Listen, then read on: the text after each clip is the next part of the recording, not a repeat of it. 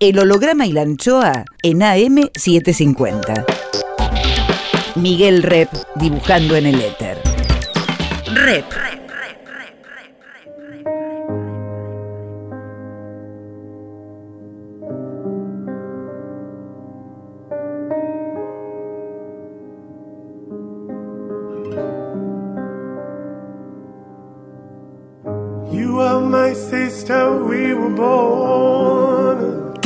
mi hermana. So innocent, so full of need. Vos sos mi hermano. There were times we were friends, but times I was so cruel. Vos estás próximo, aunque lejos estás. ¿A cuántos kilómetros estás? I was so afraid of the night. El holograma y la anchoa. Nombre es Miguel Rep. that I feared. You lived inside my world so softly, protected only by the kindness of your nature. El holograma y la anchoa. You are my sister, and I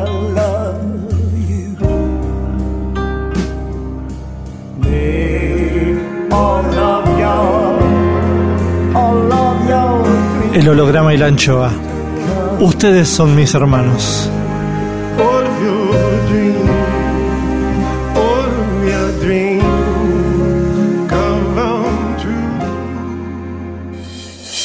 El holograma y la anchoa. Hoy guardamos el aire, el pensamiento de Guillermo Sacomano. Esperar una ola es un libro y es un título abierto. Una nueva ola, una moda,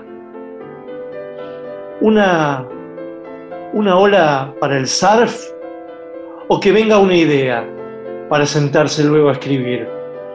¿Qué es esa ola que espera este libro? ¿Qué es esa ola que esperamos?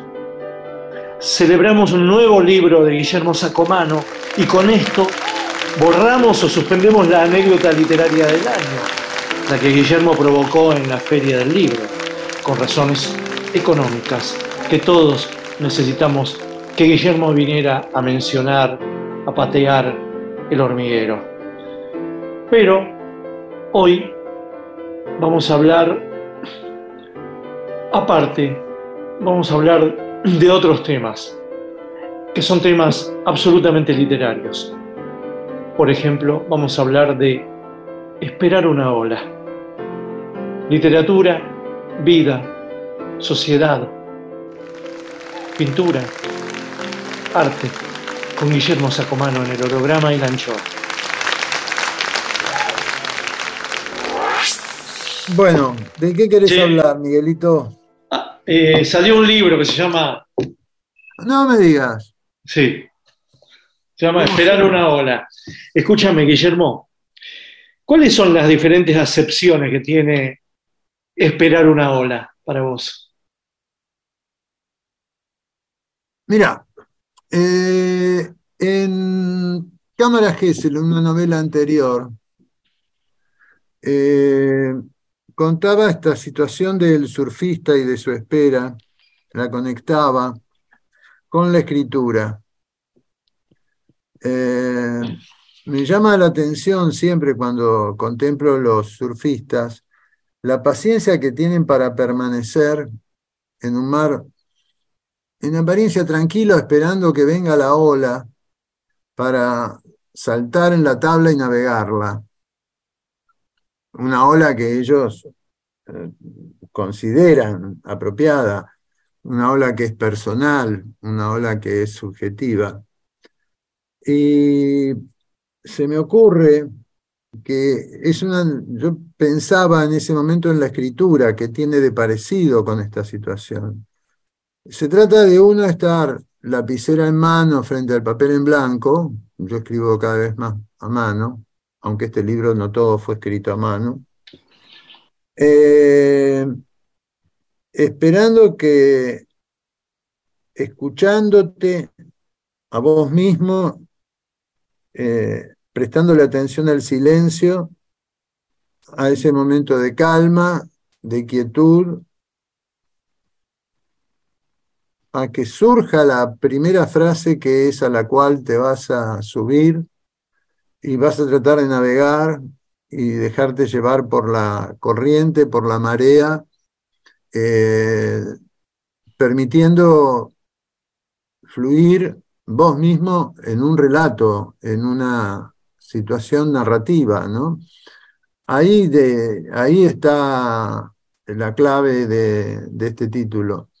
Y la escritura me parece que es cada vez más, para mí, lo más importante, porque uno piensa en literatura, así como generalidad. La literatura es todo, pero a mí me parece que la escritura es ese momento personal que uno está solo con el lenguaje, enfrentándolo, cuestionándolo, y me parece que por eso incorporé al libro eh, entre todas las historias que se van articulando, hay algunas historias que son situaciones de reflexión sobre la escritura, de conversación sobre la escritura, en algunos casos con mi amigo perdido, eh, Juan Forn. Perdido que es eh, en parte falso porque la presencia de Juan Em, sigue acá, eh, sigue latente en mí. Eh, es una ausencia que, es presencia permanente. La ausencia es una presencia, valga la paradoja.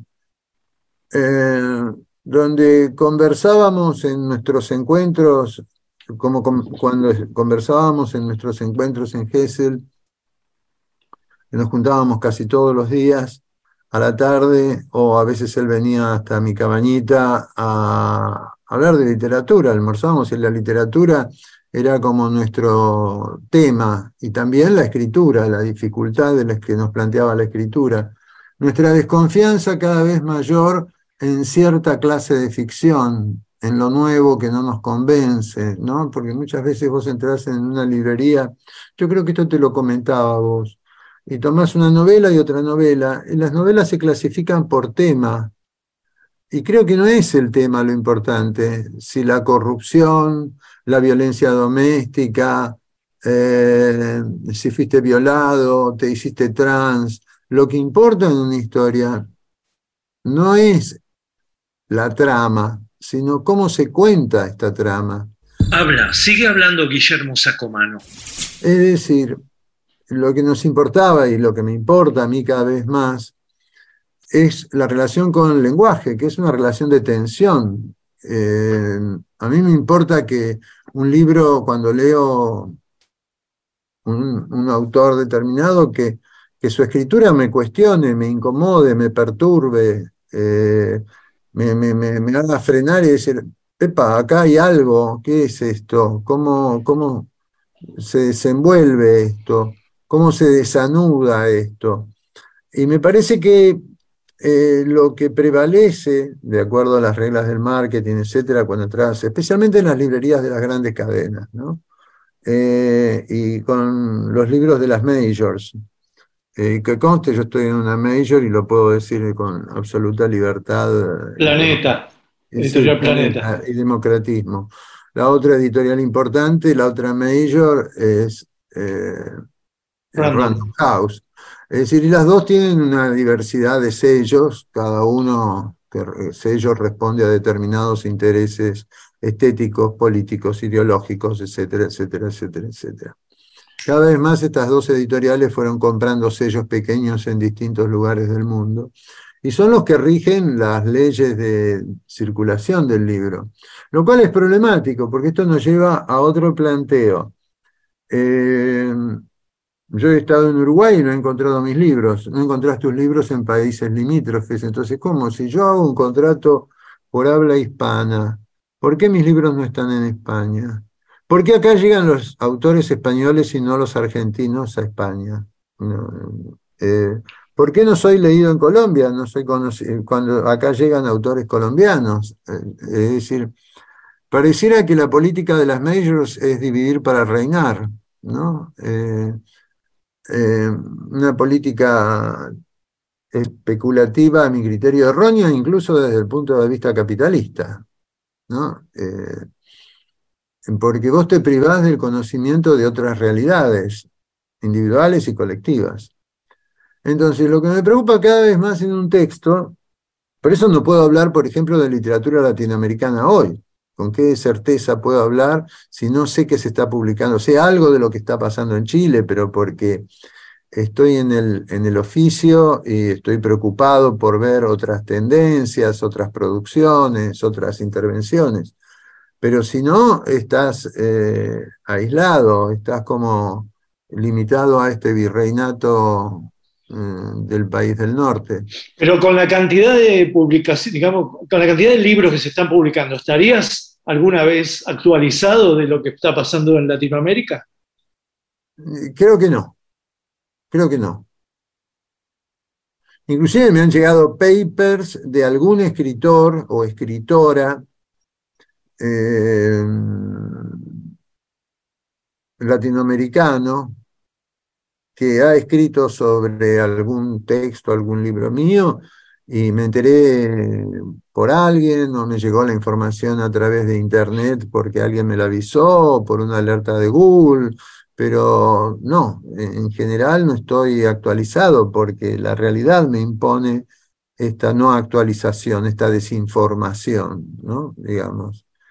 Tampoco me preocupa mucho porque creo que este es contradictoriamente, pero también coherentemente, es un oficio solitario y uno está a veces muy inmerso en su cápsula, en aquello que está escribiendo. Eh, pero volviendo a este libro, sí, y sí, sobre todo al título, que es lo que te planteé al principio, porque el título... el, libro se mueve, el, libro se mueve sobre dos ejes. Un eje es la contemporaneidad y el otro es la simultaneidad.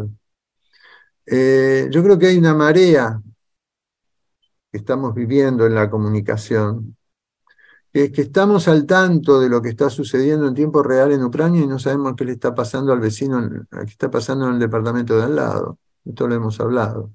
Cuanto más informado estás, más aislado estás. Es decir, la información no informa, aísla.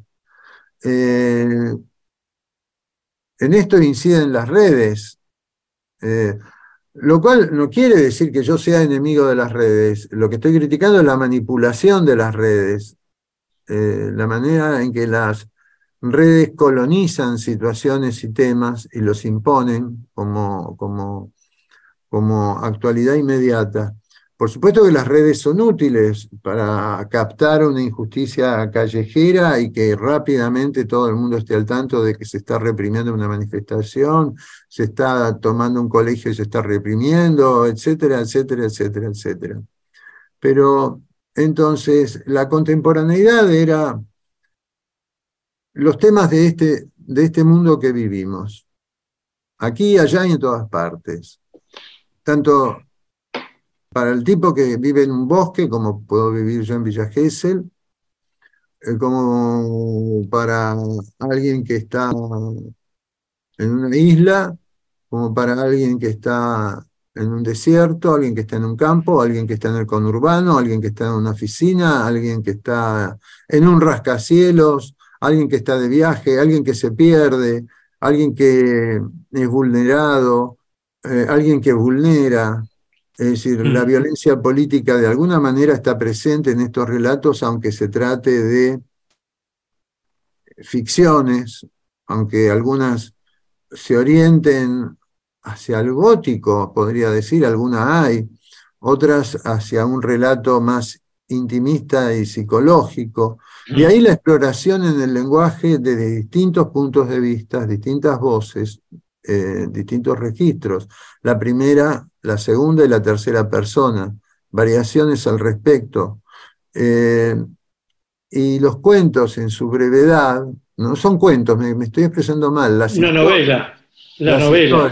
la novela, las historias que componen esta novela, esta atomized novel, como dirían los gringos, una novela atomizada, compuesta de esquirlas, son como son fragmentos, porque son precisamente visiones, intentos de captura de la fugacidad, de la belleza que se nos escurre de, de- de la vista, de la mirada, aquello que vemos y percibimos en un instante. El holograma y la anchoa. Banda de sonido por Guillermo Sacomano. Arvo Part, el músico estonio, lo conoces, es el precursor del minimalismo. Eh, hay un tema que vas a encontrar que se llama Fur Aline.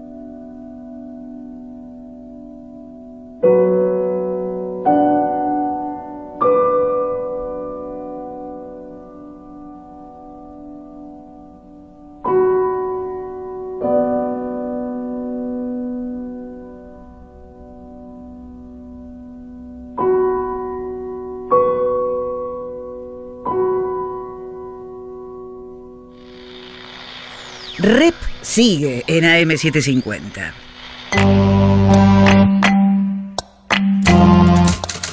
Balancearse por Jorge Tanure.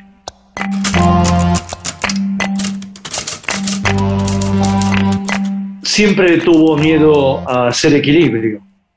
El señor Facundo viajó al mismo lugar de trabajo en la Diagonal Norte durante 26 años y en todo ese tiempo, más o menos a la misma hora, pescaba el subte, pero antes se cuidaba de pararse detrás de un quiebre de baldosas en el andén, algo que nadie arreglaba. Se paraba allí, cuidándose de que nadie lo observara, y jugaba a hacer equilibrio. Amagaba con su imaginación. Pensaba en si le daría el tiempo para tirarse a las vías y volver a subir antes de que el primer vagón se asomara eh, por el túnel. En verano, mejor dicho, en vacaciones, la cosa cambiaba. Todos, su familia y sus amigos de veraneo, creían que él era un arriesgado. Se subía al eucaliptus más alto temblando de miedo sin mostrar sus temblores. Derrapaba con el jeep por las dunas mientras su estómago se retorcía por el temor a volcar. Se dejaba tapar hasta los ojos con la arena que le tiraban encima los chicos, los propios y los ajenos. Cuando se quedaba solo, esperando a que todos se bañaran, miraba a lo lejos y calculaba distancias imaginarias. ¿Para allá quedará África? ¿Malvinas estará más al sur? En el horizonte, como sábanas blancas flameando, los veleros. Más cerca, los pocos bañistas que se le animaban al fresco de la tarde. Facundo volvió a la ciudad. Todos volvieron. Otra vez el subte, la baldosa sin arreglar, los pensamientos arriesgados, los sueños que corren hacia adelante sin ser alcanzados, las ganas de que llegue el viernes y que llegue enero, dejar algún día de hacer equilibrio, dejar algún día de tener temores que oculta, conocer a otra gente experimentar con ellos y no aburrirse. Llega enero y faltan 15 días para volver a la ciudad. Ya pasó el domingo, el lunes y el martes. Quedan 12 jornadas. Ojalá el clima acompañe. De lejos, los veleros siguen peleando con el viento, las olas y lo impredecible.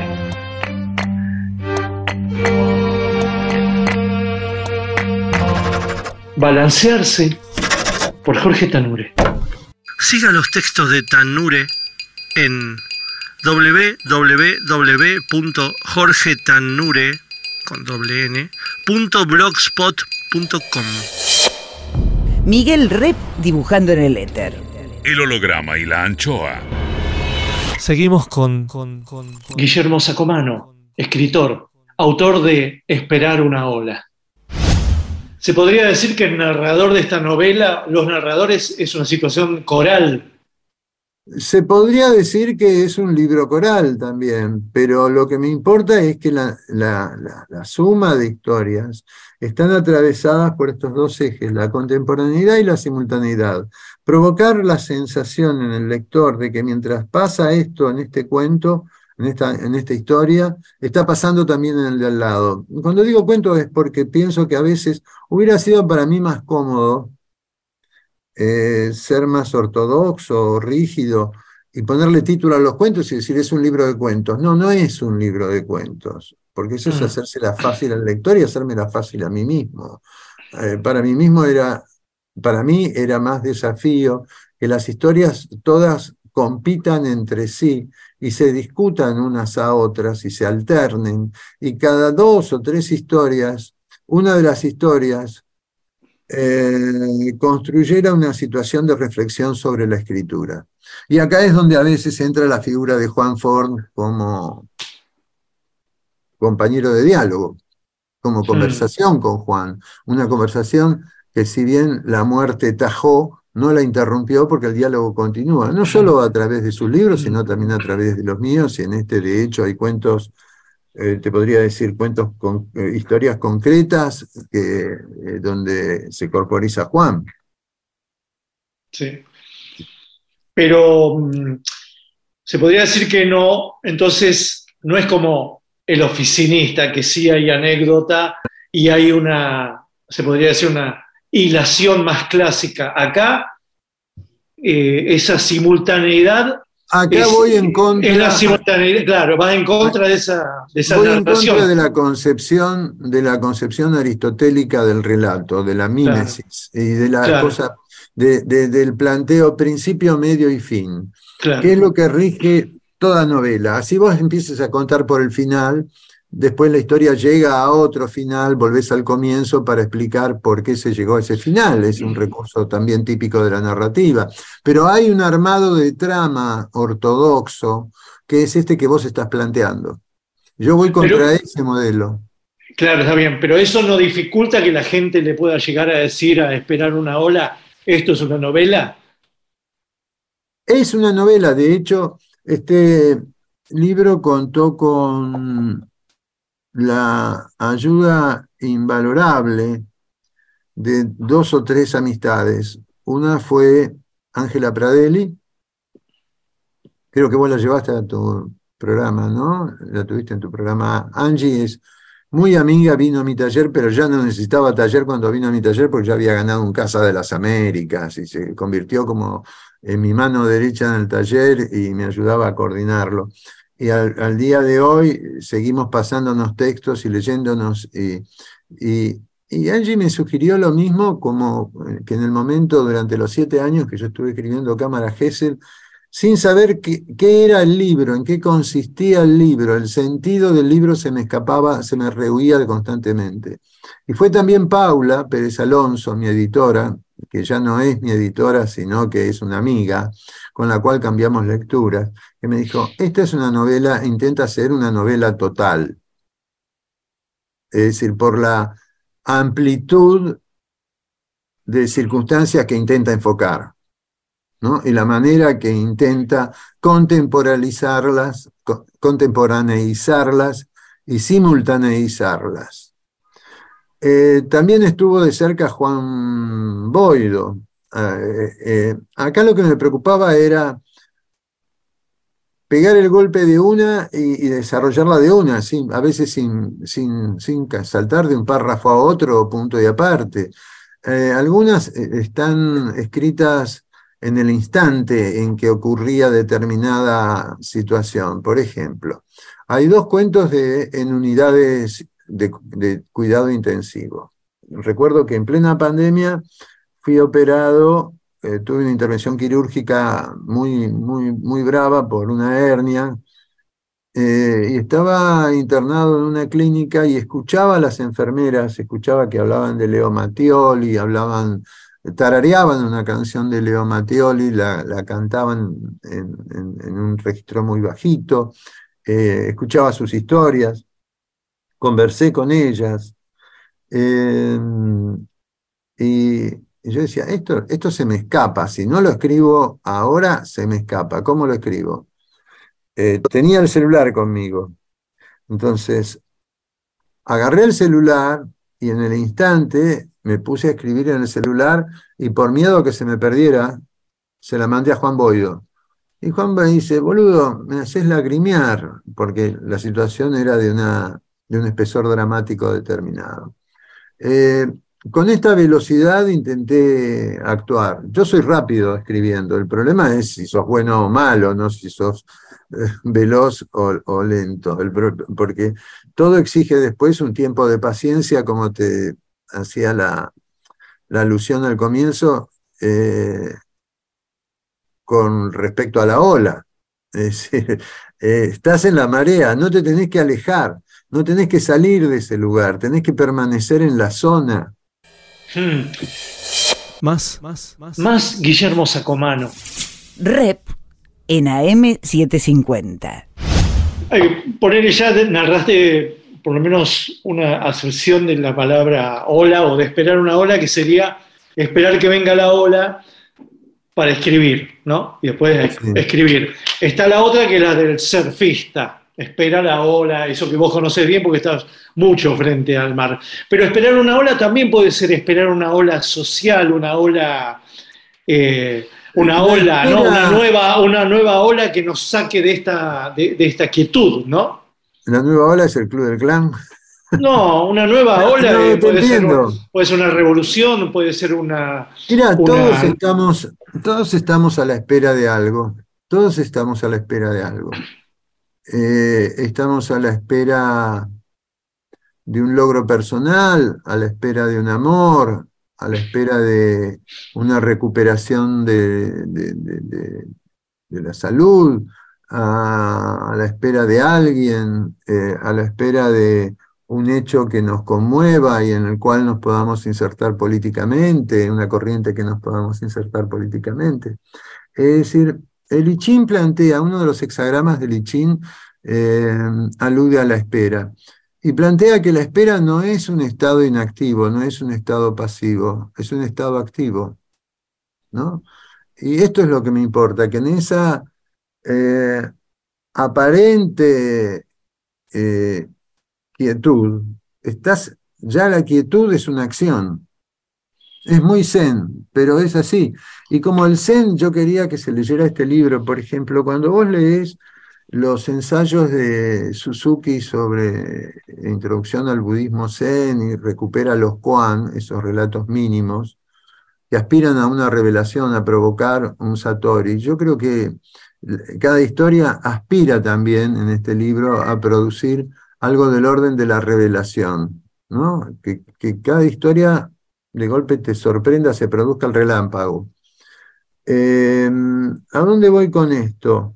Eh, cuando lees estos eh, ensayos de Suzuki, las compilaciones de, relatos zen, eh, hay una diversidad impresionante, una alternancia entre tristeza, sombra, luz, alegría, algo, algo un estado radiante o un estado tenebroso, eh, estados que atraviesa el alma. Eh, eh, no nos olvidemos, en psicología, psique es alma, ¿no? Viene de ahí. Entonces, que este libro tuviera ese poder de conmoción del alma, sin olvidarse y que fuera como un relato de, de todos los días, eh, relatos que tengan una cercanía o una proximidad con el lector, que tengan una contigüidad eh, con el lector. Pero cuando vos decís eh, el lenguaje y cómo se cuenta, vos, cada uno de esos cuentitos, cada, cada una de esas narraciones que duran media página, una página, una página y media, vos lo, lo trabajás como con distintos narradores, distintos sujetos, Sí. lo- es como, no sé, como, como, como si estuvieras, me da la impresión de que es como si estuvieras en un museo y estás en un pasillo y estás viendo diferentes cuadros de distintos autores. Es decir, hay, disti- Eh, hay distintos tonos, digamos, un cuadro, un cuadro, es decir, una- un cuentito, eh, puede ser eh, un- algo contado por alguien que, que está en una ventana viendo como la ventana indiscreta lo que está pasando en las otras Bueno, edificios. Pará. Otro puede ser eh, una descripción hecha por un ángel, como puede ser en las alas del deseo, un ángel que está sobrevolando y ve las cosas, ¿no? Sobre ventanas. Otro puede ser la- el punto de vista de un muerto o una muerta. Pero como que me da eh, esa sensación de que un museo no tiene una historia narrada. En todo caso, habrá un curador, habrá una narración temporaria, pero cuando vos vas por un museo ves diferentes cuadros, distintos autores, distintos artistas, me pareciera que, que eso pasa en una Pero en todo museo hay una taxonomía, hay una clasificación y la clasificación es siempre inexorablemente cronológica.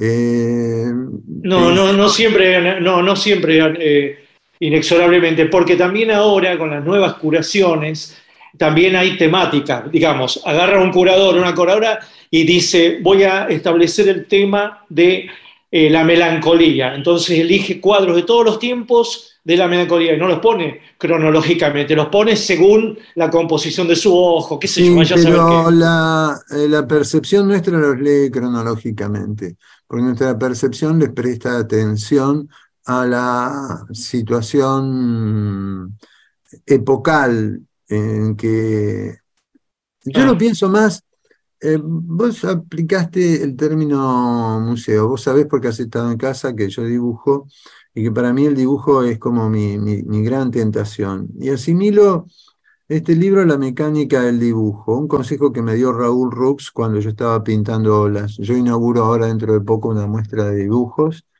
acá a la En- vuelta en la Galería en- Menéndez. Exacto. ¿Qué día, vas a- qué día, qué día inauguras? El 20 de octubre en la librería Menéndez, que está en Paraguay al 400, Ok.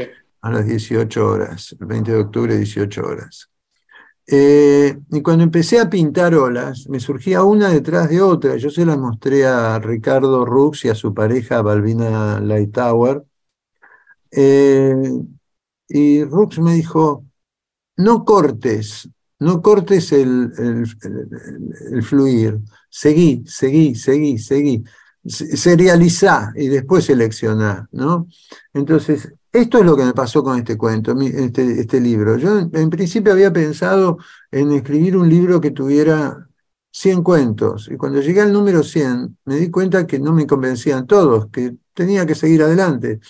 Y hasta que no llegué a los 200 y pico, no estuve más o menos conforme con el resultado de la búsqueda, porque tenía que cada cuento, cada historia me pedía seguir eh, indagando y prestando atención a otro y a otro y a otro, y también trabajándolo debido a esta cosa de la serialización y también de la fugacidad, a trabajarlo fragmentariamente. ¿Qué quiero decir con fragmentariamente? Eh, que los cuentos son instantes, momentos, eh, son visiones. Tal vez lo mejor sería que en vez de hablar de episodios, historias y todo, son visiones, son percepciones.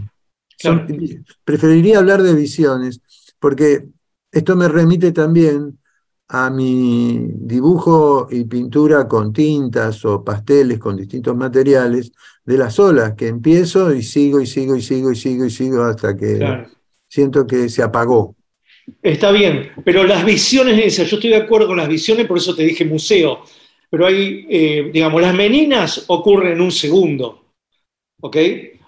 Algunos de tus cuadros, eh, artículos, cuentos, lo que sea, eh, no ocurren en un segundo, ahí hay una narración, ¿ok?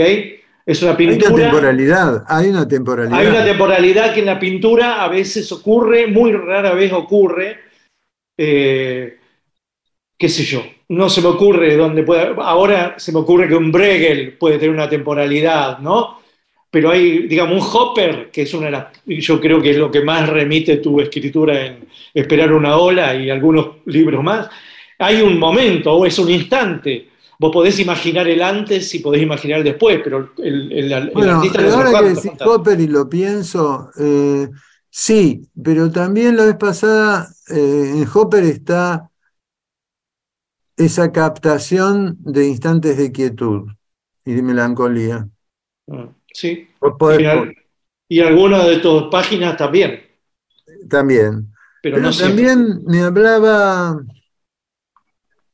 Mónica López Ocón de un artista alemán cuyo nombre me olvidé y no lo- yo lo tenía anotado por acá. Eh, bueno, yo tengo papelitos donde anoto fragmentos de poemas, de textos, de frases que después se constituyen, a algún lado van a parar, ¿no? Me hablaba de un artista alemán que con un objeto construía otro. Ajá. ¿no? E- Entonces, em, me parece que lo más interesante es lograr que una historia parezca una cosa, pero que en realidad sea otra. Se liga y no se liga con la teoría del iceberg, que Piglia la, la planteó de otra manera, pero en el fondo estamos, eh, que todo, todo cuento cuenta dos cuentos, toda historia cuenta dos historias, que en el Mm. fondo no es otra cosa que la teoría del iceberg que había formulado Hemingway, que eh, uno cuenta la parte de arriba, pero para que la parte de arriba funcione, vos debes tener conciencia de todo lo otro que está debajo, Claro, porque si no, no se, te- no se sostiene la parte, la parte visible. claro. La parte Bueno. visible es una, pero debajo Claro. está la parte del misterio, debajo está la parte de la raíz, la parte del motivo, la parte de la explicación, la, la parte de lo secreto, que es lo que genera el misterio, no es lo mismo secreto que misterio, ¿no? El holograma y la anchoa. Clima musical por Guillermo Sacomar. Algún pianito de Bill Evans.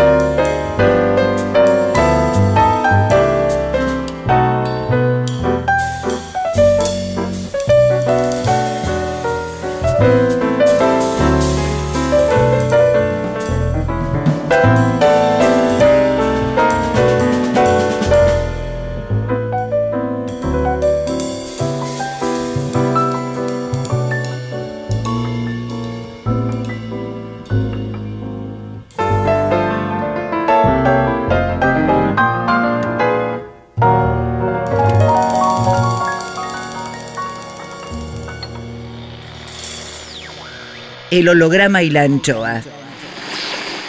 Volvemos con, con, con, con- Guillermo Sacomano, escritor, autor de Esperar una ola. ¿Qué efecto causa el mar en vos? El mar, no, no digo como efecto literario, sino como efecto vital, ¿no? Personal. ¿Qué efecto tiene el mar en vos? Desde lo existencial, devolverme a mi infinita pequeñez en este mundo, ¿no? Eh, como eh, un golpe contra la vanidad del cual no se retorna. Es decir, porque nos creemos muy geniales, pero ¿sabes qué rápido pasa el tiempo? Mira, yo te puedo decir el tiempo que pasa no solo en olvidar escritores, creo que de los últimos, eh, en los últimos tiempos se han perdido voces muy importantes en la literatura argentina, en nuestra literatura.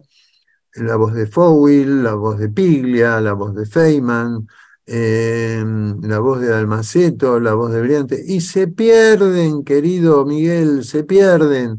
El olvido viene lo nuevo, lo nuevo, la necesidad de lo nuevo permanente, el consumo que tanto criticaba Pasolini como mal de nuestro tiempo, hace que estés detrás de la novedad del libro que están mencionando en las redes todo el mundo y dejes de lado aquel que estabas leyendo y que te estaba contando una historia, eh, te estaba transmitiendo alguna luz.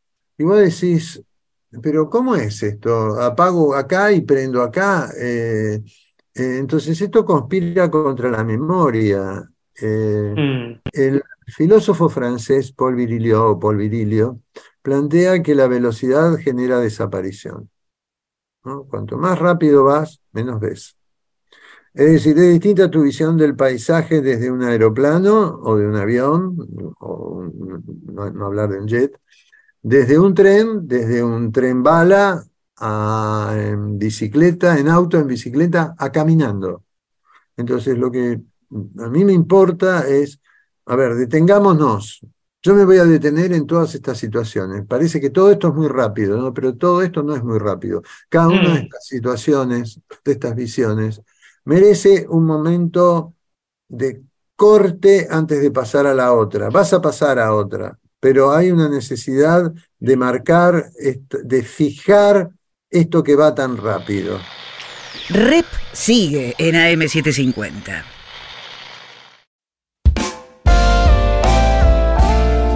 El holograma y la anchoa en AM750. Miguel Rep dibujando en el éter. Rep.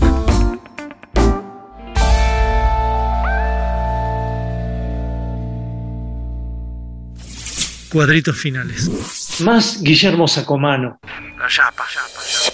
Como escritor que está cerca del mar, ¿qué te atrae más? ¿Mirar el mar o adentrarte en el mar? No suelo adentrarme en el mar demasiado, no soy un buen nadador. eh, No, Pero vos escribís, escribís sobre gente que se adentra en el mar. Escribo sobre, bueno, surfista, pero me atrae la relación que tienen no los pescadores, sino la gente que vive en torno al mar. Yo he vivido durante años frente al mar, vos lo sabés, ahora vivo en un bosque, a cuatro cuadras del mar. Tienen auras distintas, el bosque es mucho más introspectivo, mucho más reflexivo. La prueba está que uno de mis últimos libros los días Trackle tiene mucho que ver con esta cosa de romanticismo alemán, Novalis, Heidegger, eh, concretamente, donde el bosque es una presencia. Y el mar es una apertura. El mar es apertura. Hmm. Eh, eh, apertura y también tiene un matiz sanador. Ok. Eh, con Juan sosteníamos que uno tiene un rollo X y no le encontrás la vuelta. Bajás a la playa, caminás una hora por la playa y sin darte cuenta, tu cabeza siguió funcionando obviamente, pero el hecho de la permanencia en el mo- frente al movimiento, el oleaje, el viento, las fuerzas Mm. de la naturaleza, la fuerza desencadenada de la naturaleza, cuando volvés a tu, a tu casa, se ha solucionado. Esto a mí me solucionó cuentos, artículos y hasta a veces problemas personales que no sé cómo resolver. Pero pará, el mar muchas veces te da esa impresión de violencia costera, pero también está el horizonte que es chato, horizontal y de una quietud. ¿Cuál de los Sí, dos mares? pero- ¿Cuál de los dos mares te da esa, esa paz o, esa, o, ese, o ese orden que necesitas? Es que el mar es todo eso. El mar contiene la quietud del horizonte, contiene también la bruma que te rodea y te, te pierde, te invisibiliza, contiene la violencia, contiene el viento de la sudestada, que parece arrasar con todo, vos lo sabés, eh, porque también vivís parte de tu vida en el mar. Eh, no tanto tal vez con la permanencia que, que yo tengo, yo estoy hace treinta y pico de años en, en Villa Gesell. Pero el mar es todo eso y más también. Y además, eh, no me acuerdo si es Borges que siempre dijo, siempre tuvo ideas sabias. Dice, el mar, el joven mar. Porque el mar es siempre joven. Pero también dice lo siguiente, dice eh, que siempre, cuando uno ve el mar, siempre lo ve por primera vez. Ajá. Y esto, esto sucede. Ajá. ¿Vos te acordás la primera vez que viste el mar?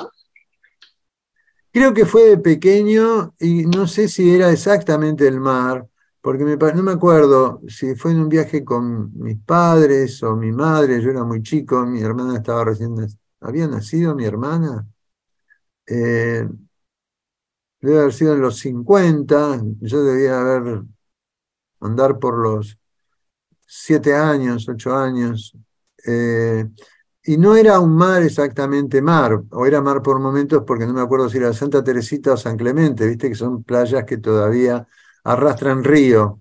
No, no, no, no, no es la playa de Gesell, una playa más abierta, o la playa de Mar de las Pampas, Mar Azul, Pinamar, toda esa zona, que el mar tiene una plenitud más, más poderosa, ¿no? El holograma y la anchoa. Atenti. Continuará mañana más Guillermo Sacomano, autor de Esperar una ola. Miguel Rep en AM750. Edición Eimon. Textos Jorge Tanure. Y yo sé que el mundo no es como lo queremos, lo sé de los 10 años. Intenta, produce, consigue. Listo, ahí le mandé. Berenice Sotelo. Gracias. Lápiz y tinta Miguel Rep. El holograma y la anchoa en la contratapa del fin de semana. Sueñan lindo. Miguel Rep. El holograma y la anchoa, siempre contratapa, siempre último, siempre nocturno, siempre allá.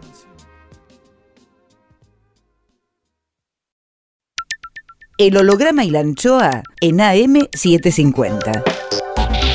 Miguel Rep dibujando en el éter. Rep.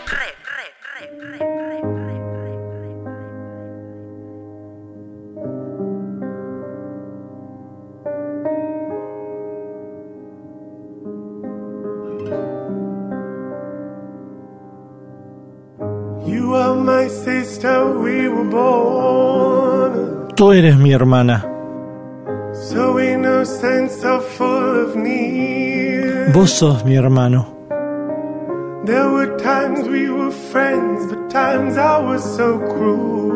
Vos estás próximo, aunque lejos estás. ¿A cuántos kilómetros estás?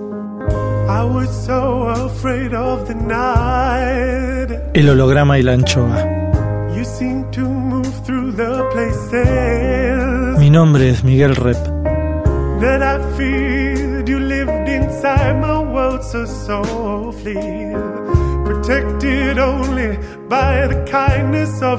El holograma y la anchoa. You are my sister, and I love you. All of your, all of your dreams El holograma y la anchoa. Ustedes son mis hermanos.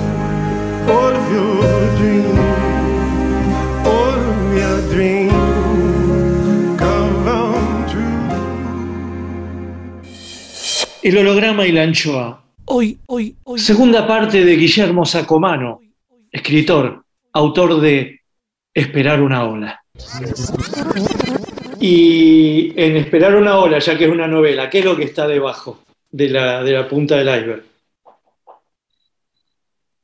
Eh, yo creo que están, se me ocurrió el otro día charlando con una periodista, porque de golpe el juicio de los lectores te, ilumina y te explica a vos mismo sentidos que se te escapan del texto. Creo que está, por un lado, el temor a la parálisis de la escritura, al bloqueo. Yo no soy de los que tienen miedo a la página en blanco, siempre lo digo, prefiero que la página me tema a mí, no yo temerle a la página, ¿no? Eh, creo que algo parecido te sucede a vos, que sos un, un, productor de imágenes constante, ¿no? Como que vivís en plena efervescencia. Yo miro, por ejemplo, algo que me parece maravilloso. No, no te lo digo todos los días, pero nos podemos cruzar en el pasillo.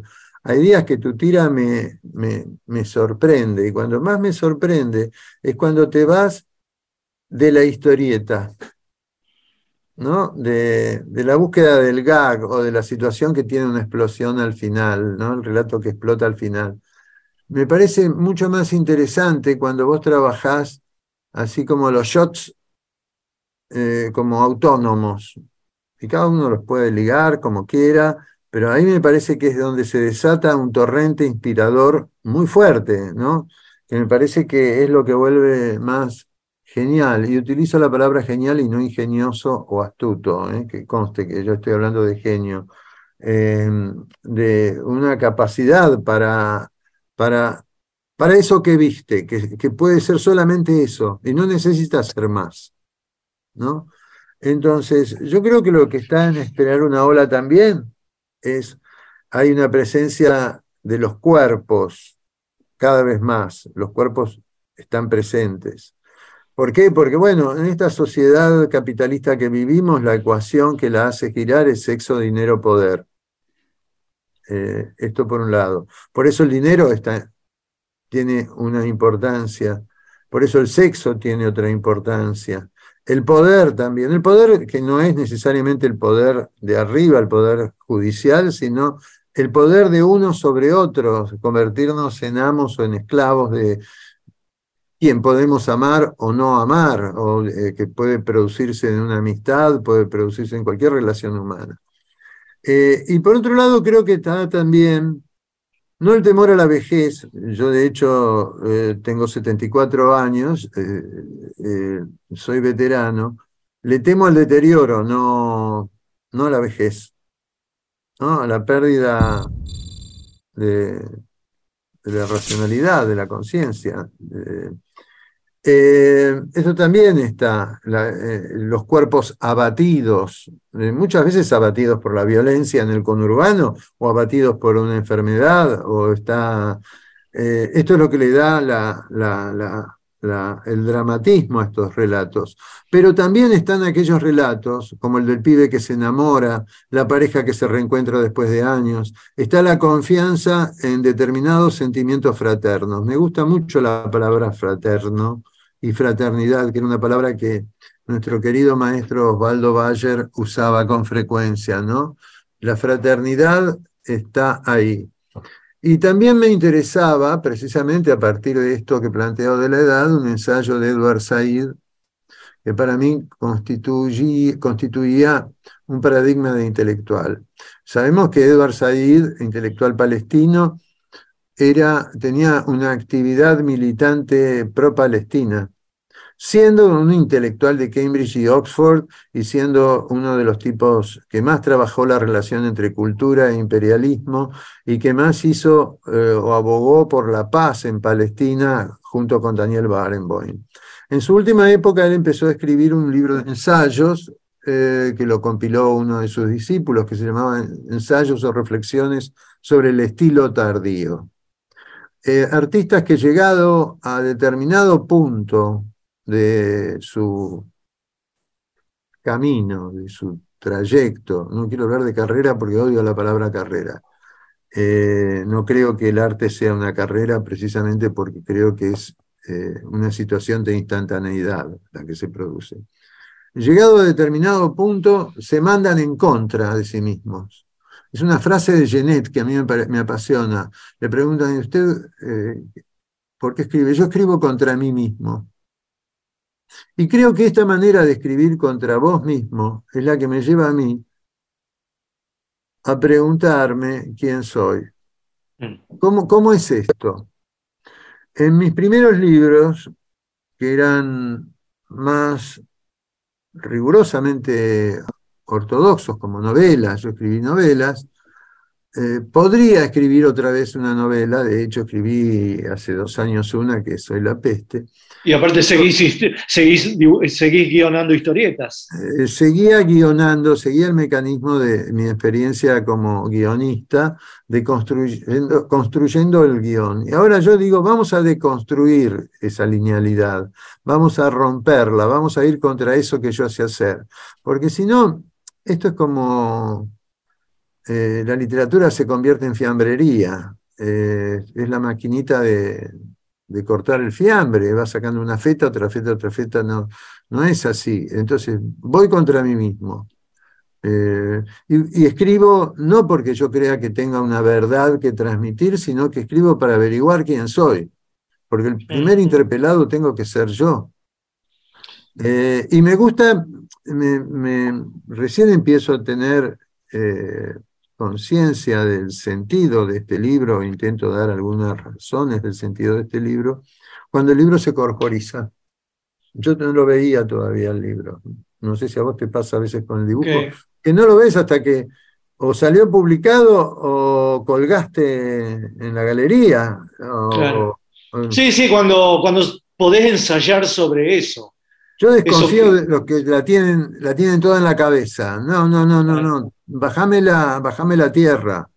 Sí. No, y aparte que entre que vos entregaste el libro y que aparece el libro hay un periodo de, de- de- de distancia que te hace ver el libro de otra manera, ¿no? Pero hay algo de la historieta. Vos nombraste la historieta. A mí hay algo que me apasiona del género. Y lo que me apasiona del género es la velocidad con que tenés que actuar.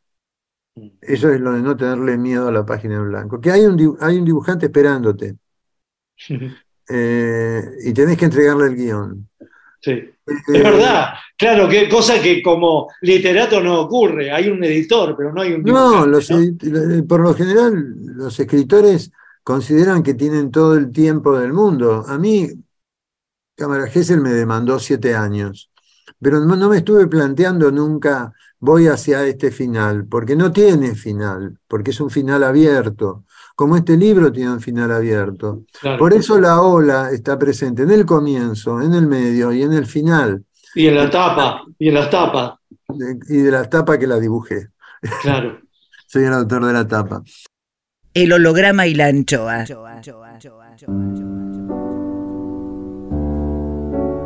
Clima musical por Guillermo Sacomano. Me gustaría escuchar algo de Satí.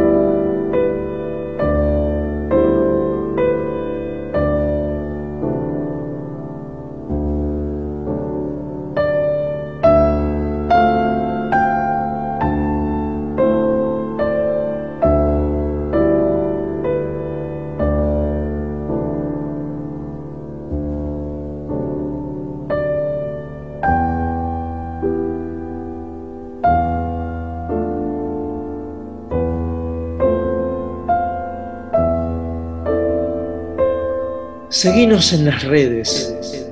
En Facebook, el holograma y la anchoa. En Twitter e Instagram, Miguel Rep.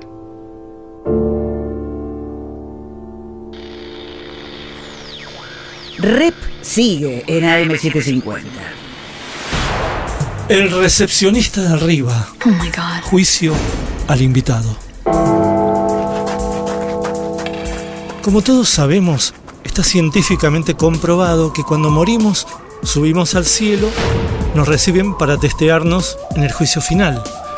Todo lo que hicimos, deshicimos y omitimos en vida es examinado por un barbudo con alas llamado el recepcionista de arriba, quien juzga si somos recibidos en el paraíso, nos penitencian para aguardar en el purgatorio o nos destinan forever al infierno. Nubes, leve viento, ausencia de olores. Examen, examen, examen más. Cuadrito 1. El recepcionista de arriba recibe a... Guillermo Sacomano. Sacomano. Comienza el interrogatorio. Guillermo, ¿qué destino prefiere para su eternidad? ¿Paraíso, purgatorio o infierno?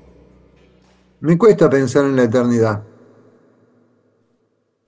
Me cuesta pensar en términos de infierno, prefiero pensar en la nada y prefiero pensar en aquello que uno deja como memoria, especialmente en los seres queridos, en, los hijos. Yo tengo nietos y tengo hijos. Eh, un recuerdo de que no fui del todo mal padre, no, el resto, inclusive los libros que me recuerden por dos o tres libros muy poco. No, no, puedo pensar en términos de bien y mal, porque pensar en infierno, paraíso, cielo, purgatorio, etc., esto implica, eh, si bien como vos soy un lector intrépido de, Dante, no es, eh, no soy, soy cristiano en el sentido de San Agustín, en el sentido de Kierkegaard, en el sentido de San Juan de la Cruz. Creo que uno anda en la noche oscura buscando la luz del alma.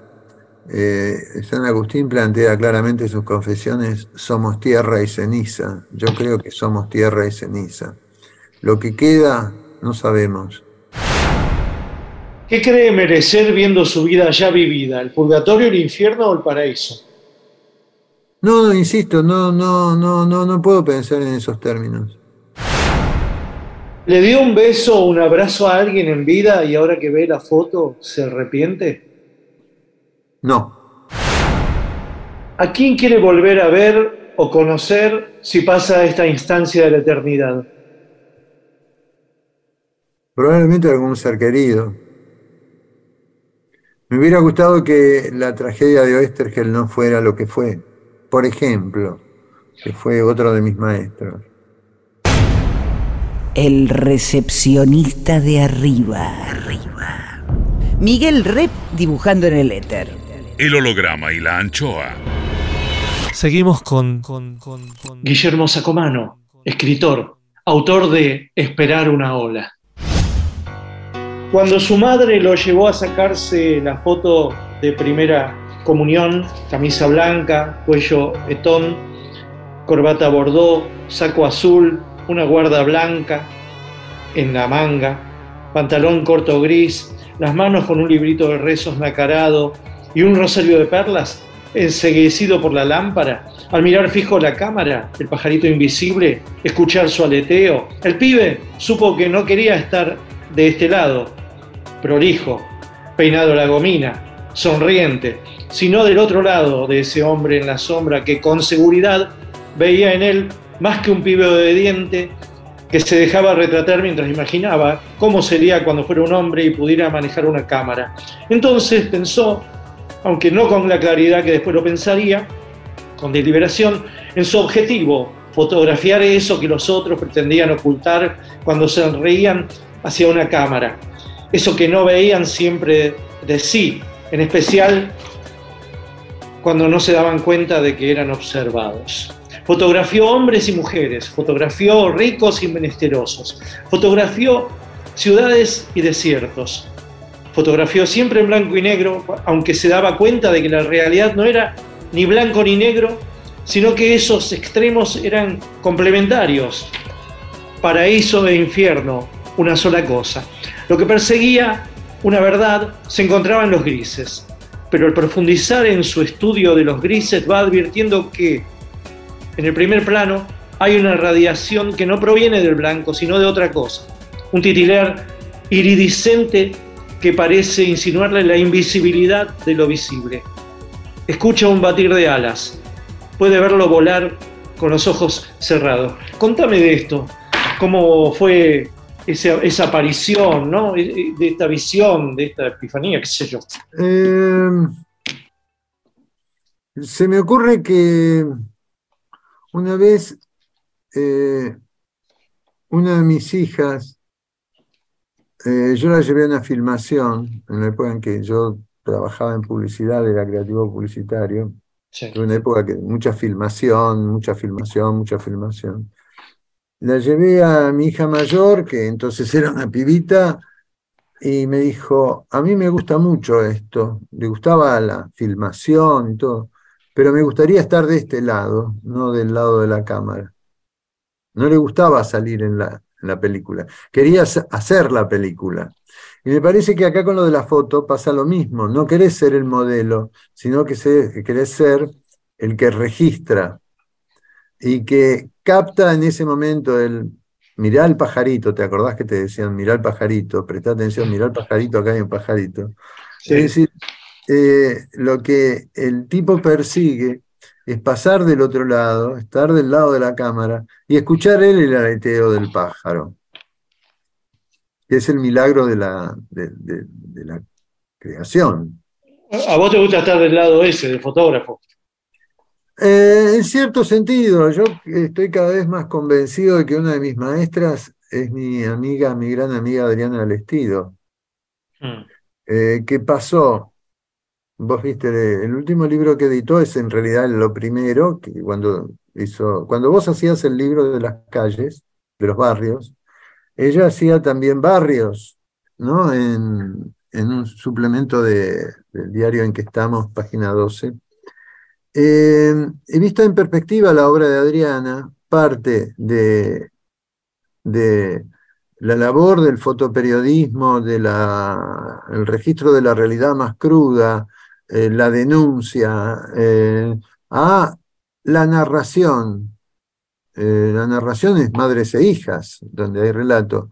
Y de pronto en los últimos años se volcó, a partir del viaje a la Antártida, se volcó hacia la abstracción ella que era una fotógrafa eh, capaz de registrar la realidad más dura y más cruda, y también como retratista, porque no te olvides que fue retratista de muchos escritores, etcétera, etcétera.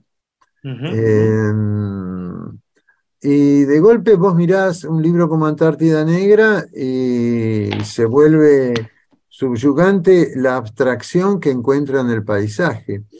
Eh, y yo creo que esto tiene que ver con el estilo tardío, vuelvo a tomarlo del estilo tardío, ir contra aquello que puede hacer ella como fotógrafa consagrada, que es el libro de fotoperiodismo o de ir a registrar paisajes, una cosa más ortodoxa, u otra búsqueda. Y la prueba palpable eh, de que Adriana es un gran ejemplo en esto Está en su película, yo creo que te lo conté hoy, antes de cámara te lo conté. Eh, terminó una película que se llama Errante, se llama la búsqueda A la búsqueda del hogar. En realidad es un viaje en torno al círculo polar ártico. En la película, en su montaje, nos permite ver distintas secuencias de paisajes en distintos momentos en Islandia, en Noruega, en la nieve, el viento, el mar, y nunca la intervención humana, de manera tal que la película se convierte en un viaje metafísico. Eh, sobre esto tengo que escribir ahora, estoy atrasado con el diario. Me escribió Nora hoy, me dijo, ¿cuándo entregás la de octubre, la nota de octubre? la contratapa la contratapa. Eh, yo tengo una, una por mes. Y se me ocurrió pensar, escribir sobre Adriana, precisamente esta situación de que pasa a hacer cine y hace un cine como extremadamente, extremadamente experimental. Y en esa película donde lo que prima en la ausencia tiene un tema de Nick Cave, de un cantante islandés y no me acuerdo de qué otro músico, eh, es muy genial la anécdota de por qué Nick Cave, porque ella es comadre con Nick Cave. Una alumna de ella se casó con un inglés, tuvieron un hijo, el inglés es amigo de Nick Cave, y le pidieron a Nick que fuera padrino y a Adriana que fuera madrina. A la distancia, por, poder. por lo tanto, Nick. Eh, estoy hablando del gran Nick Cave y no del mediocre Nick, el dibujante. Eh, lo llamo Nick porque me cae muy simpático Nick Cave, a pesar de que es muy sombrío. Y bueno, hay un tema, una balada de Nick Cave. Eh, y esta película es rara porque no hay una sola criatura humana. Se pueden ver a veces el pasaje de un caballito de estos petizos que hay en Islandia, viste, de cresta muy, muy, muy grande. Eh, y esta ausencia de personaje o de figura humana genera algo de estructura en abismo que hace que vos estés ahí. Es tu viaje, ella te lleva a su viaje y es tu viaje. Es una búsqueda muy curiosa. Por supuesto, Adriana es una apasionada, también yo, de Tarkovsky, que es nuestro director de cabecera, y de Belatar, el húngaro, pero mucho más Tarkovsky, que creía que el arte era una búsqueda espiritual, y yo estoy convencido de que es así. Hmm. Eh, y también, eh, pero no nos olvidemos de una cosa, a mí lo que me, interesa de este libro eh, es que se lea como la literatura que escribe el tipo que dio ese discurso en la feria del libro, que no está aislado. El tipo que dio ese discurso, que no fue de bajada de línea, sino que fue de narración y descripción, eh, no es ese petardo, es ese escritor. Sí, sí. Más, más, más. Guillermo Sacomano, escritor, autor de Esperar una ola. Rep en AM750. Bueno, yendo más que nada a, lo social, eh, contás que Bruce Chatwin no puede ocultar su fascinación por Junger, ¿no? Y que una frase de Junger que vos citás acá es, es la siguiente. Los artistas continúan creando en el medio de la catástrofe como las hormigas en medio de un hormiguero destruido. Yo lo que te pregunto es, ya que la comparación con las hormigas es, ¿qué, aportan las hormigas narcisistas al proyecto del hormiguero? Ya que decís que, ya que Junger dice que son, son como los artistas. No, porque plantea eh, es otra cosa y me parece. Lo que está plantando, plantando como idea Junger es la idea de la tenacidad de la construcción permanente. Sí, pero tengo, mi, disidencia. No, no, no, no, no, no, no. Eh, Junger no es uno de mis, uno de los escritores que venero, el nazi Junger. Pero me parece que a veces hay que leerlo con atención. Eh, y me parece que él lo que plantea, él lo que, lo que plantea Junger en este caso es la laboriosidad de la hormiga de que en las peores circunstancias nosotros seguimos creando. Eh, si nosotros nos dejáramos devastar por la realidad que estamos viviendo, en un planeta que camina hacia su destrucción, una inequidad, se dice inequidad ahora, una desigualdad atroz, eh, Trabajando con estas presiones en torno, porque no somos islas, ningún hombre es una isla, no preguntes por quién doblan las campanas, doblan por ti, el verso de William Blake. Eh, no dejamos de crear. Hmm. No, pero cuando Younger dice, dice los artistas, no dice los ciudadanos. No, no, yo en este caso estoy hablando de los artistas, eh, los ciudadanos también a su manera, porque la civilización, la civilización, eh, la vida continúa a pesar de la destrucción. Eh, lo que pasa es que es muy difícil encontrar belleza y en esto reside nuestra, nuestro trabajo, nuestra función, porque hay belleza también en una tragedia. Mm el holograma y la anchoa. Musiquita que nos dejó Guillermo Sacomano. Algún, hablando del estilo tardío, alguno de los cuartetos últimos de Beethoven. Porque, ¿sabes por qué? Porque estoy más por la música de cámara eh, que por eh, y también por la literatura de cámara, te diría, porque Esperar una ola es una novela, pero también es una novela de cámara, no es una novela sinfónica. Cámara Gesell, que tiene una estructura análoga, es más sinfónica. Vos hablabas de coral, yo te digo, esta es más de cámara. Eh, estoy más por músicas que me propongan la reflexión.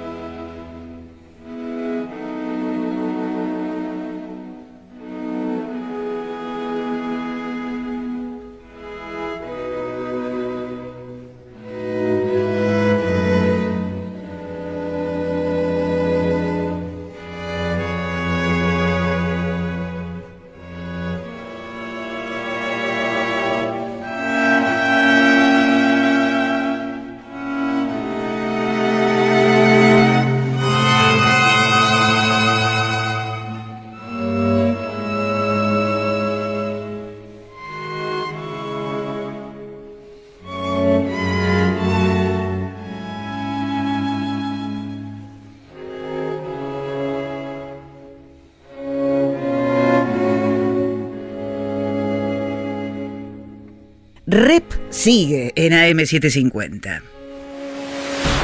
El recepcionista de arriba. Oh my God. Juicio al invitado. Hay gente que espera entrar en el paraíso, pero hay muchos en el paraíso que esperan que entre cierta gente. Cuadrito 2. Continúa el interrogatorio a... Guillermo Sacomano, Sacomano.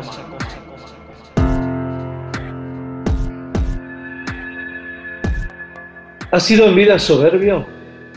Muchas veces. ¿Ha sido en vida envidioso? No, envidioso no. Rencoroso. ¿Ha sido en vida mentiroso? Me gano la vida con la mentira.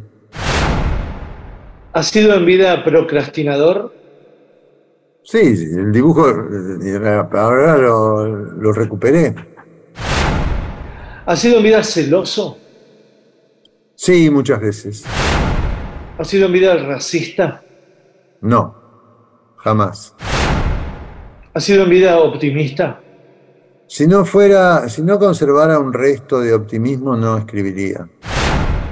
¿Ha sido en vida pesimista?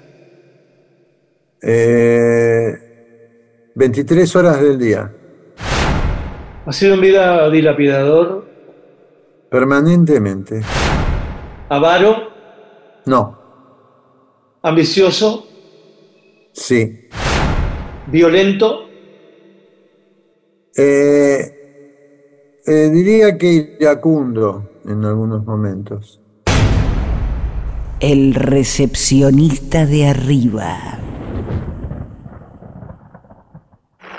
Rep. En AM750. Volvemos con... con, con, con- Guillermo Sacomano, escritor, autor de Esperar una ola. Quiero que, que me leas la página 101 y 102 y después hablemos de este ángel. Encontré el libro de Roberto Calazo sobre Bobby, su maestro y amigo. Vivía modestamente rodeado de libros y con un nichín siempre a mano. Se resistía a escribir. Ya había demasiados libros y muchos bellísimos. Dejó inconclusa una novela y perduraron sus notas, informes editoriales. En más de un aspecto, su biografía me recuerda a la de Juan, quien después de publicar varias novelas y abandonar su trabajo de editor, cuando vino a radicarse a este pueblo costero para reponerse de una enfermedad, me confesó que estaba seco para la ficción. Había mudado su biblioteca de la ciudad y estaba dispuesto a leerla entera, en especial la literatura rusa y centroeuropea. La figura de Bobby Baslen, lo nombraba a menudo, lo obsesionaba. Escribir ficción ya no le interesaba, decía. Se puso a escribir sobre escritores y publicaba sus notas en el diario. En los libros que me dejó, busco leerlo con su mirada. Todo pensamiento profundo debe comenzar por la desesperación, había subrayado en Shestov. Escribía dando a entender que no volvería a la ficción. Sin embargo, sus notas en el diario respiraban más ficción que biografía o crítica. Al releerlas compruebo que hablan de la fascinación por existencias aventureras. Las vivía como propias mientras su vida transcurría en el ámbito de lo doméstico y familiar. A su modo, esta fue, como la de Bobby, una aventura secreta. Eh, eso, me gustaría hablar con, de Juan eh, con esta renuncia de la ficción, ¿no? ¿Cómo, ¿Cómo la viviste vos? Si crees que lo hubiera podido cumplir en toda una Mira, vida. hubo un momento, eh, la anécdota es conocida, eh, estaba en plena crisis él, con, la, con, con una novela que no le salía, que todavía no era María Domecq, pero que no podía, no podía, no podía. Yo digo, pero Juan, acá tenés un libro en estas contratapas. No eran las contratapas todavía, eran notas. Estás escribiendo sin saberlo, estás escribiendo un libro, tenés que juntar todo este material, darle forma y tenés un libro. Eh, eh, eh, y tiene que ver con la idea de Chavez de que la tierra del escritor es el libro y esta es tu tierra elegida. Y ahí surge el libro de Juan y en el agradecimiento del libro impreso expresamente me dice a Guille Sacomano que me hizo ver un libro cuando yo pensaba, creía que no lo tenía. Pero la crisis era eh, recíproca también, porque no mucho después aparecieron libros míos como Cámara Gesell, que no tiene que ver con la ortodoxia narrativa, si bien seguí publicando cuentos. Aparecieron los libros con Lao, eh, aparecieron los libros eh, como el de Trackle, un libro también como el de Antonio. Eh, a mí lo que me interesa es que cada libro sea diferente, tenga como alguna autonomía, pueda independizarse y circular, hacer su propio camino. Es decir, porque uno no es uno, uno es varios. Y no me refiero a que vos sos padre, sos hijo, sos abuelo, sos pareja, sos amigo, no. Sos varios narradores. Vos sos varios dibujos al día. Y varios narradores y varios, sí. O varias, tenés varias versiones de vos mismo. Hmm. La normalidad no consiste en ser un, un hombrecito gris, ya no existe tampoco ese modelo, pero eh, cuando se dice el hombre gris de Buenos Aires, mostrame uno. Hmm. Es verdad, porque siempre hay como una, al principio de todo hay como una búsqueda del estilo y después hay una búsqueda de que ese estilo albergue los distintos, ¿no? Porque, guarda, cuando vos te creíste un estilo, está frito. Hmm. El manierismo. No, que el manierismo, el acostumbramiento, el, eh, más que el manierismo, del, La fórmula. la hablaría fórmula. de manía, porque te empieza, eh, en cuanto vos te diste cuenta de cuál es tu recurso, entras a repetir tu recurso. Lo interesante, por eso te digo, en mi caso, es poder saltar de un libro a otro y que sean diferentes, y pasar de un artículo sobre Adriana y Tarkovsky a un cuento, a un poema.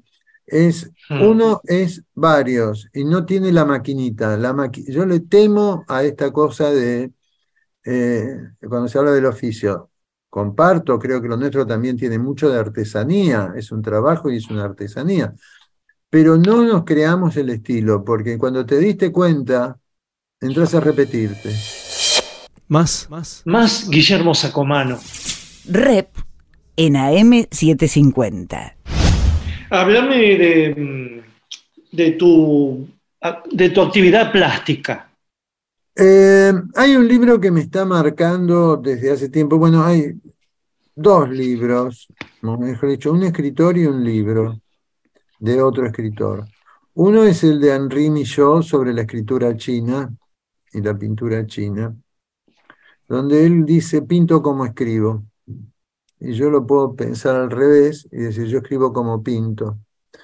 Y el otro modelo de, de creador para mí es John Berger, que era un artista plástico al mismo tiempo, además de que fue un extraordinario crítico de arte, un fenomenal narrador, un articulista incesante, un poeta, un ensayista, eh, era dibujante. Y yo te diría que me crié, que me formé, tuve la dicha, y agradezco porque para mí fue eh, eh, eh, como una educación literaria, haber conocido a grandes dibujantes, haber conocido a Brescia del Castillo, a Solano López, a Mandrafina, etcétera, verlos cómo trabajaban, verlo al viejo Brescia, ¿no? Íbamos con Carlos Trillo en época de dictadura, me acuerdo, a su casa en Aedo, a la casa en la calle Viñes, que estaba casi frente a la vía. Íbamos muchos fines de semana seguidos, a veces ahí cerca vivía Altuna.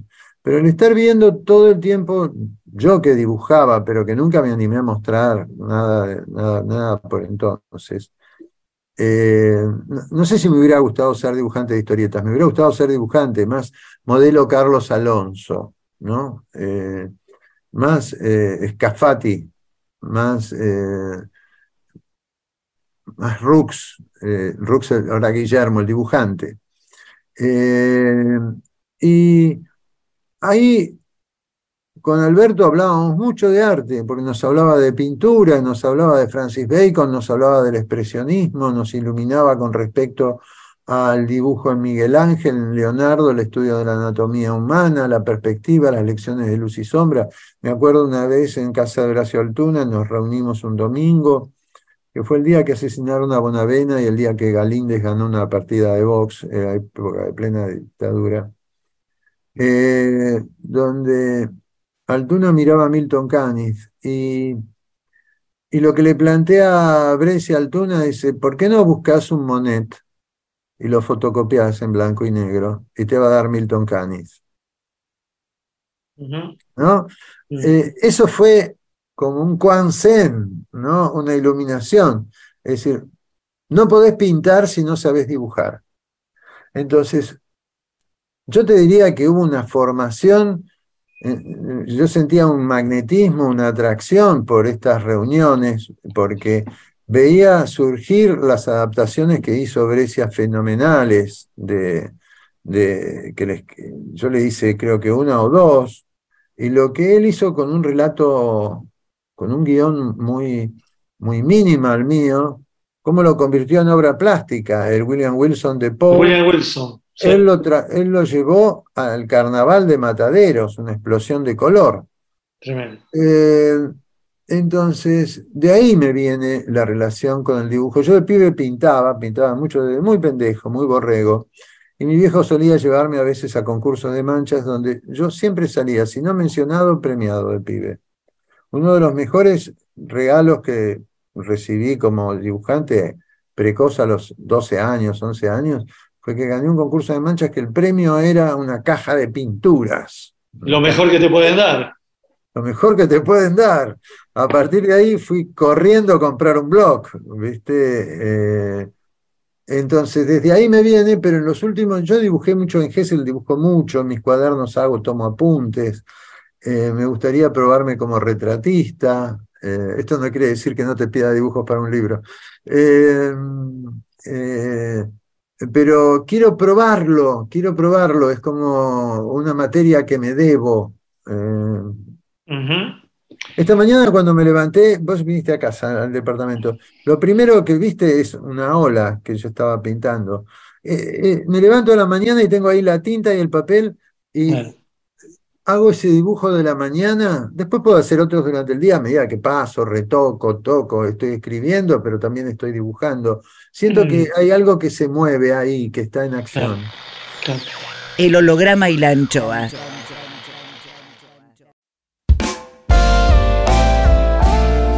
El holograma y la anchoa en AM750. Miguel Rep dibujando en el éter. Rep.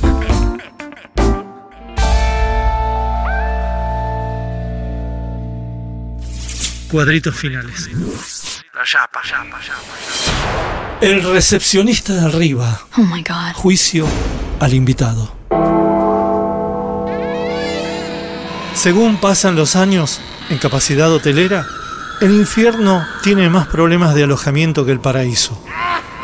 ¿Por qué ocurre esto? Cuadrito 3. Termina el interrogatorio y se procede al veredicto.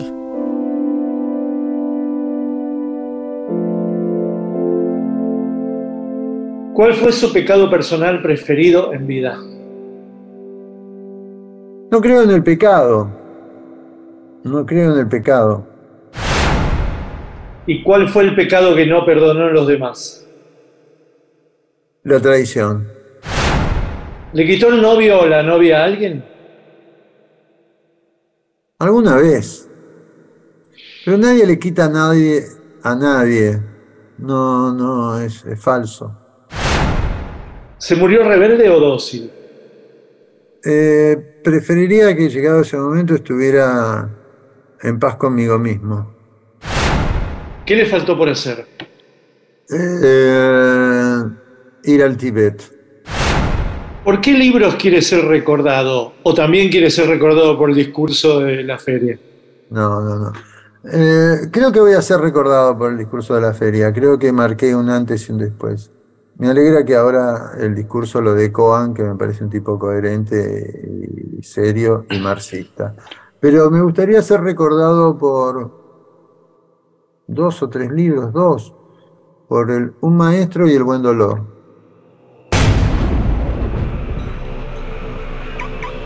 Veredicto. Sopesando básicamente las respuestas del señor escritor y desmalezando sus palabras para advertir mucho ateísmo, iconoclastía, preocupación social, amores literarios, narciso, militancia y otras maravillas, por todo ello sentenciamos a Guillermo Sacomano al purgatorio. Purgatorio. Purgatorio. Es decir, a vagar por nuestras calles contemporáneas.